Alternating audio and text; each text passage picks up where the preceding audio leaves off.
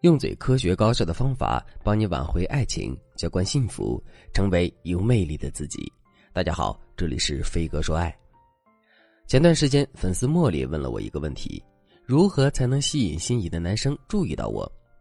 茉莉说：“老师，我认识了一个工程师，我们目前的项目有合作，是我跟他对接的。相处了两个月，我真的好喜欢他，但是他对我只是亲切中透露着礼貌。”我们现在只能算是合作的比较好的商业伙伴，连好朋友都算不上。我又不敢单方面的越界表达我的喜欢，我也知道不能赶着男人后面追。我想让他自然而然的被我吸引，但是却找不到突破口。丽丽和心仪之人不算完全陌生，他们已经有了浅层的交流基础，而且合作的时候也很愉快。所以，丽丽接下来要做的就是利用一些技巧，让他们的关系变得暧昧。要做到这点并不难。首先，我们要知道，当你们已经认识但是却不熟的时候，你不能一上去就用恋爱技巧撩他。恋爱技巧只有当你们的气氛恰到好处的时候，使用起来才能撩拨男人的心弦。如果对方对你不了解，和你在心理上比较生疏，一旦你的恋爱技巧使用不当，很有可能给对方生扑的感觉。所以一开始，我们一定要注意和对方聊天的节奏以及你应该在的位置。记住一句话。好的恋人都是先成为朋友的，这不是指必须由朋友发展成恋人才算好的恋爱，而是指你们先要彼此心意相通、爱好相同、三观一致。除去性别因素，你们首先要成为对方可信赖的死党。这时候你顺势一撩，他就跑不了，而且有死党基础的爱情才会更加牢固。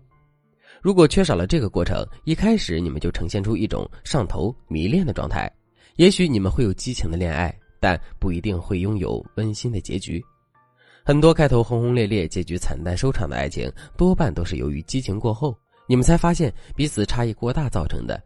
就是说，除了爱情之外，如果你们不能做彼此人生的益友，当荷尔蒙退潮时，誓言就会一边打脸一边裸泳。如果你想获得独一无二的专属攻略，添加微信文姬零三三，文姬的全拼零三三，我们有专业的导师提供针对性的服务。更精准的为你制定策略，让你轻而易举的就得到爱人的心。所以，第一步我们要做的就是增加你们之间的友谊感。大家有没有看过一部电影，叫做《花束般的恋爱》？讲了一对陌生男女从相识到相爱的过程。女主角最初注意到男人，是因为她发现彼此有很多相同的地方，比如他们爱好相同的漫画，对游戏有着同样的疑问，家里的书柜一模一样，甚至连鞋子都爱同一个品牌。于是，女主角兴奋地向全世界宣布：“我认识了一个和我想法一样的人。”一对原本应该擦肩而过的陌生人，却在发现彼此特别相似的时候，电光火石，四目相对，然后动了心。这并不奇怪，因为在社会学领域，人们早就发现了相似性效应。相似性效应指的是人们在互相了解的阶段，通常会在兴趣、身体特征、个性特征、态度等方面被自己相似的人吸引。所以现在很多社交软件都会向你推荐和你有共同喜好的人，这种数据推送就是根据社会学的相似性理论诞生的。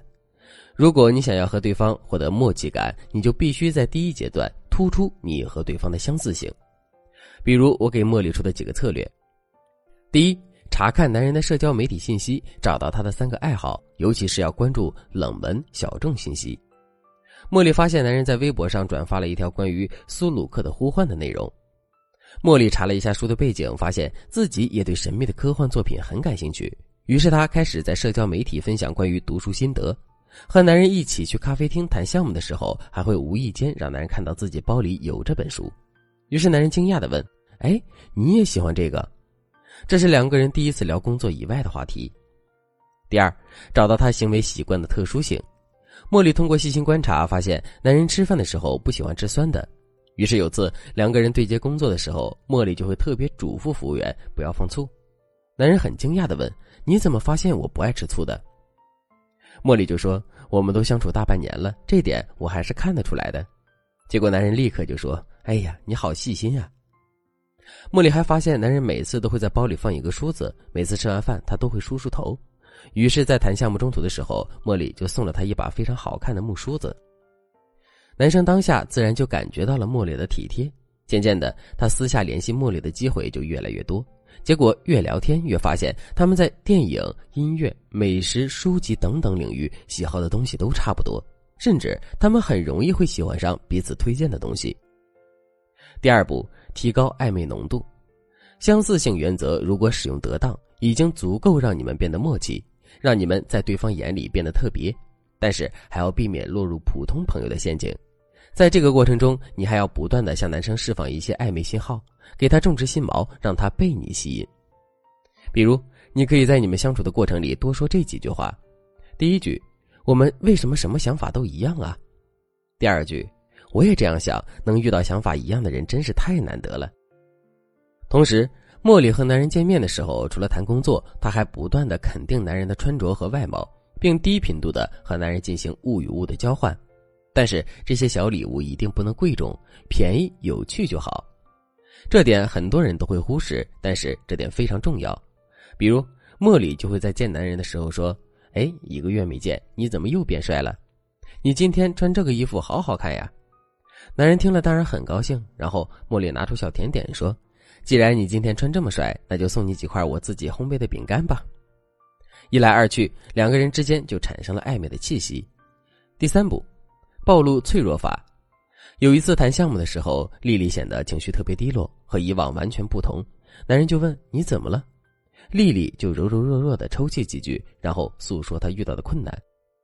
但男人安慰茉莉的时候，茉莉就打起精神来说：“没关系，我一直都是一个人扛过来的，也习惯了。”等他们谈完事情回家的时候，茉莉就对男人说：“谢谢你能耐心的听我诉苦。其实我本打算自己扛一扛的，但是你一问，我就忍不住想哭。”这是我第一次对别人袒露心声，你千万不要告诉别人。这套连招使用下来，男人当天晚上就失眠了。后来就不是茉莉暗恋这个男人了，而是这个男人一直对茉莉穷追不舍。最终，茉莉成功的抱得男神归。如果你也遇到了心仪的人，但苦于不知道如何接近他、吸引他，你可以添加微信文姬零三三，文姬的全拼零三三，我们有专业的导师手把手教你俘获男人心。好了，今天的内容就到这里了，我们下期再见。